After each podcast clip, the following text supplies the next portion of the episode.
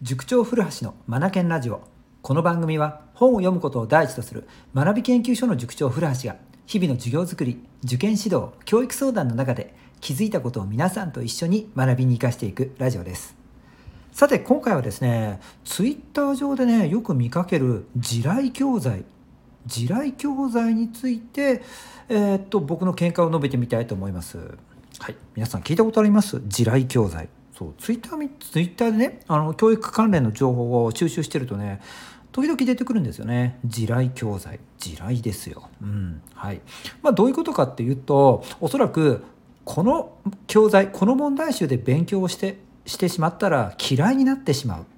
とかうんとこの問題集この教材で勉強するときちんと物事を考えなくなってつまり暗記で片付けてしまう。暗記で暗記を癖づけしてしまうような教材僕はねこの2つかなと思って定義づけしてますはいえーと、ちゃんと定義づけしてる方がいらっしゃるわけではないんですがあくまでも僕の、えーと、定義っていうことにさせてくださいね。うん、そうだからこれでこの問題集って評判よく聞くけどもこれ使ったら実は嫌いになっちゃうよってまさに自分で地雷を踏んでしまうような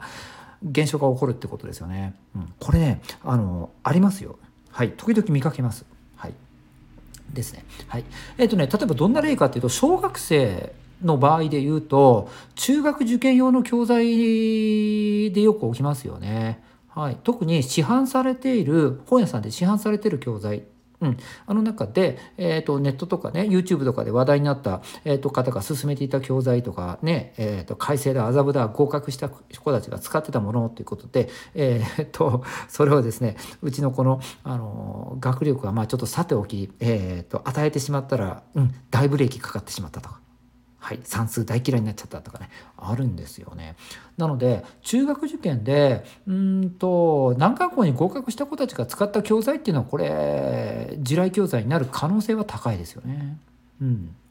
それからね中学生でもあるんですよ。はいまあ、高校受験ですよね。うんとこう難易度高めの問題ばかり集めた問題集っていうのもあったりするんですよね。こういったものを使っていて、えーとまあ、特に数学とか理科で起きやすい現象かなと思っていますけれども数学とか理科の理科の基本がなっていないのにうんと難易度高めの問題問題ばかり集めた問題集を使ってもう撃沈してしまうみたいなこれでね嫌いになってしまうっていうことはねよくありますね。うん、だから市販されてる問題集はねちょっと注意が必要ですよ。うんはい、で結局ねあのこういった地雷教材に当たってしまって、うん、勉強が嫌いになってしまう子とか暗記数学も理科も全部暗記になってしまう子たちって何が共通してるのかって考えてみるとまあ自分に合ってないっていうことなんですよね。自分の習熟度に合った教材これを使っていなかったがために算数嫌いになっちゃったうん、理科暗記になっちゃった。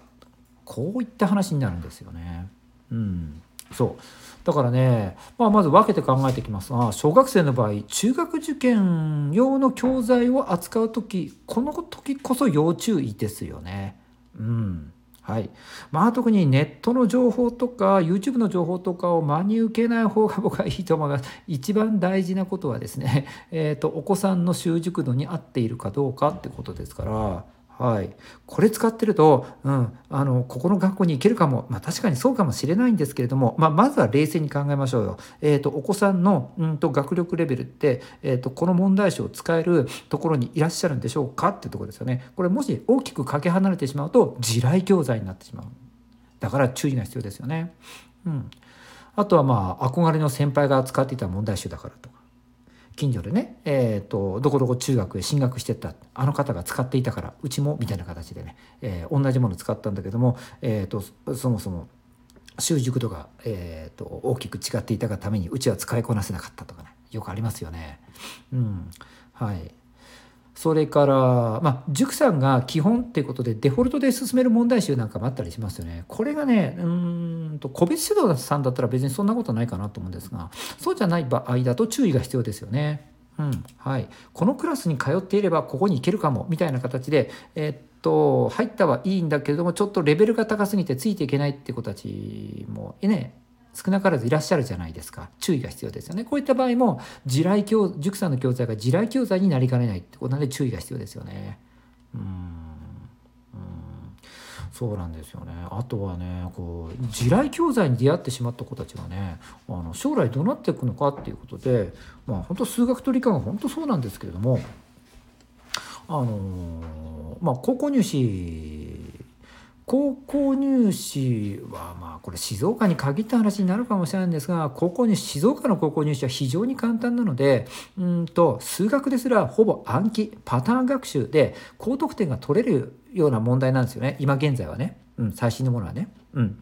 なので、えー、っとですね、これね、地雷教材に出会ったとしても、根性さえあれば、なんとかパターンを学習し、高校入試で高得点を取る、数学とか理科でね、これも可能なんですよね。今の時点ではです他の他府県は違いますよ。うん。くれぐれもね、間違えないようにしてくださいね。静岡だけの話ですからね。うん。で、えー、っと、で、こういった子たちが地元の進学校に進学していったのはいいんだけど、その先で数学に大ブレーキがかかってしまうってこと。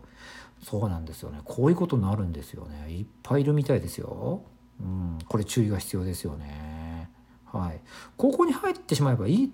っていう話ってもう何でもないですからね人生こっからですからねむしろまずその先ということなんでえっと数学で大ブレーキかかってしまうとね共通テストで制限がかかってしまうので受けられる学校だって限られてきますもんね。ねこれは大変。はい、なので地雷教材に出会わないようにもしくは地雷教材を作ってしまわないように小学生や中学生って教材選びしていきたいんですよね。うんでもねこういった地雷教材、うん、これって全く意味がないものなのかっていうと全然そんなことなくて最終的にはあの、難関校を志望してるような子たちとかハイスコアを取ろうとね、えー、っと夢見てる子たちにとってはこういった問題集の問題ってできるようにしたいんですよね。はい、だからこれ全くあれですよ。全くもって害があるからダメだとは言い切れないんですよね。最終的にはこれできるようにはしなくちゃねっていうことですからね。これ目標にはしたいですよね。うん。はい、さあそこで解決策なんですがまあはい。こういったね自分の習熟度よりも高めの問題集に出会ってしまった時使いこなせなくなる現象っていうのはもう圧倒的に考えるのは読解力の不足なので、うん、と読解力を身につけておきたいですよね。うん、だから読書習慣ってことはもう絶対なんです。あの1週間あったり100分とか200分で読書してますって言って言っているレベルでは多分こういった問題集は使いこなせないと思いますのでもう最低でも小学生だったら週に600分中学生でも500分は確保したいですよね。これぐらいのものをこなしているっていうことであるならば地雷教材に、え出会うということはまずないでしょうね。うんそれからね当たり前ですがあの応用問題が中心なので地雷教材になってしまうような教材っていうのは基礎を完璧にしておきたいですよね。うん、かっこいい、えー、それから憧れの先輩が使ってたから、うん、自分も私もこの問題集使うんだっていう、うん、そのえー、っとですねなんかときめきっていうか、うん、あの憧れはね素晴らしいと思うですし否定されるものでも何でもないですよね、うん、むしろ大事なことだと思うんです。がしかしその前段階として落ち着け落ち着いて考えましょうと。基礎をあなた完璧にしていますか？できてますか？ですよね。基礎があって初めての応用問題ということですので、えー、っと基礎を完璧にしなければならないっていうこと。はい、基礎を完璧にしてからそれからこういった問題集応用中心のものに入ればその教材が地雷教材になってしまうってことは防げるでしょう。はい、それから目的を明確にしたいですよね。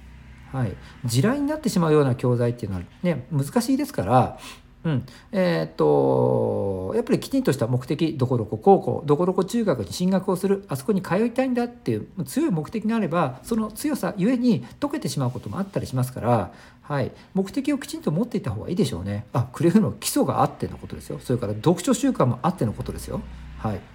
ね間違えないでくださいね。うん。であとはですねえー、っと時間的に余裕があるならば難易度のステップを踏んでいきたいですよね。まずは難しさレベル1から始めて基礎基本をマスターしていくと。で、もう少し難しめの2に入って基礎基本の、え、強化をしていくと。で、えっ、ー、と、ちょっと難しいレベル3で、えーと、自分が使いたかった問題集のレベル4に入っていくと。このように1、2、3、4とステップ踏んでいくっていうことがいいでしょうね。そうすれば教材が地雷になってるななってしまうってことはなくなるでしょうね。ただし時間がかかることなので、うんとまあ時間との相談ですね。うんさあさあそろそろまとめましょうか。うん地雷教材についてですねいろいろ考えてみたんですがどんな教材でも地雷教材になってしまう可能性があるんですよね。うんはい、なのでここはですね、あのー、やっぱり一番一番安心なのはサポートできるプロがいるっていうことですよね。うん、教材に対して志望校に対して、えーと、きちんと関係性をこう解像度上げて説明できるようなプロがいれば、えっと、その子に合った問題集をうんと与えてくださってでそれをこなしていくってことができるので地雷教材に出会うってことはまずないでしょうね。やっぱりプロがついてた方が安心だと思います。はい、でえっ、となかなかそういうわけにもいかないんだよ自分で何とかしなくちゃいけないんだよっていう方であるならばあれですよね。うん。えっ、ー、と、やっぱりまずは基礎基本、ここから入っていきたいですよね。さっきも言った通り、ステップ踏んでいくのがいいんじゃないのかなって僕は思うんですよね。うん。この教科が嫌い。数学、算数、それから理科ですね。この辺りが、あの、地雷教材になりやすいんですが、うん、こういった教科を嫌いにならないように、それから、思考をしない論理的に考えるっていうことをしない状態に陥らないようにするようにあの、まあ、プロがいらっしゃらない場合は親御さんがちょっと意識を、うん、あの見ていたい意識を向けてお子さんの様子を見ていたいですよね。難しいっていうならば簡単な問題集に変えた方がいいと思います。はい、